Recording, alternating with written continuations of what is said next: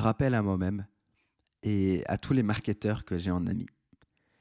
Ce n'est pas à ton prospect de faire l'effort mental de comprendre ton offre, c'est à toi de faire l'effort mental de simplifier ton offre et de faire en sorte qu'il la comprenne sans aucun effort.